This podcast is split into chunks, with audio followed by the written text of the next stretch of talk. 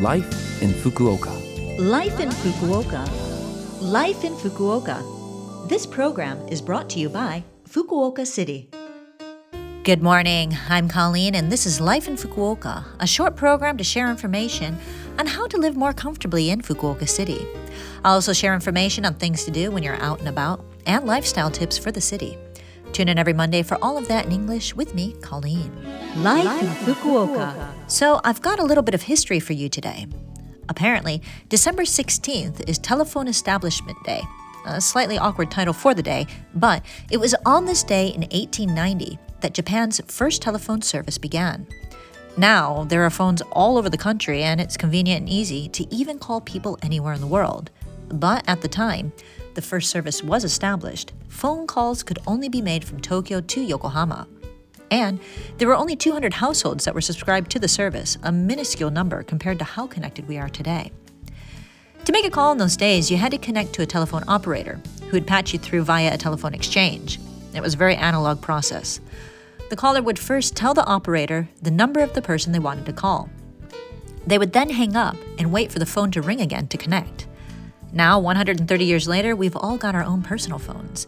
And they're not even just for talking. If you've got internet on your phone, you can connect to anything you want across the world. All right, so a little bit of trivia for you about phone calls now. The frequency of telephones ranges from 0.3 to 3.4 kilohertz, which is the range in which people can hear voice as well.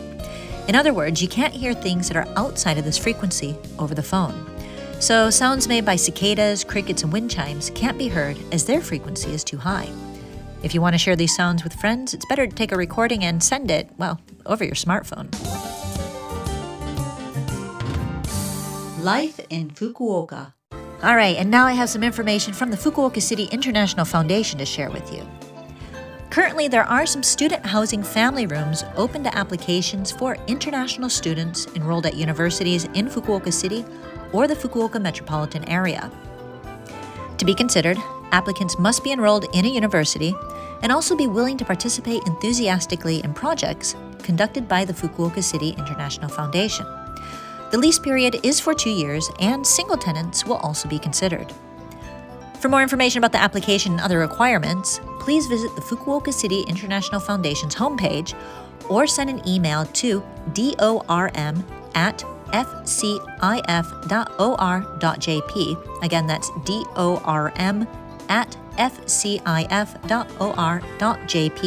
with any questions you may have. And on January 8th, you can feel like you've taken a quick trip to Thailand at the Come and Enjoy the Charms of Thailand event. At this event, Thai students studying in Fukuoka will teach you useful Thai expressions that you can use when traveling, as well as hear about everything Thailand has to offer from the Fukuoka branch of the Thai Tourism Authority. It's a great chance to prepare for when we can all travel freely again. You do need to apply in advance to participate in this event, so please check the Fukuoka City International Foundation's homepage for application information and event details. Whether you just love all things Thai or you're thinking of going someday, definitely check out this event. And finally, the Fukuoka City International Foundation will be closed for a period of six days from Wednesday, December 29th to Monday, January 3rd. It will reopen on Tuesday, January 4th at 8:45 a.m. The appointment based free legal service for foreigners will not be available on Saturday, January 1st. The next time it will be held will be on Wednesday, January 19th. The consultation services of the Gyosei Shoshi or administrative lawyer for matters related to immigration, residency, and nationality that don't require an appointment will resume on Sunday, January 9th. For more information, please call 092 262 1799. Again, that number is 092 262 1799. You can also check the Fukuoka City International Foundation's website for information.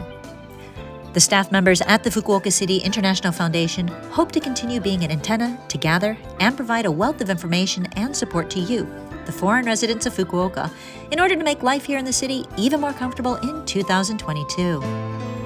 Life in Fukuoka. Well, that's all for today on Life in Fukuoka. If you want to listen to the program again or need to get the information I mentioned today, you can via a podcast or through this program's blog.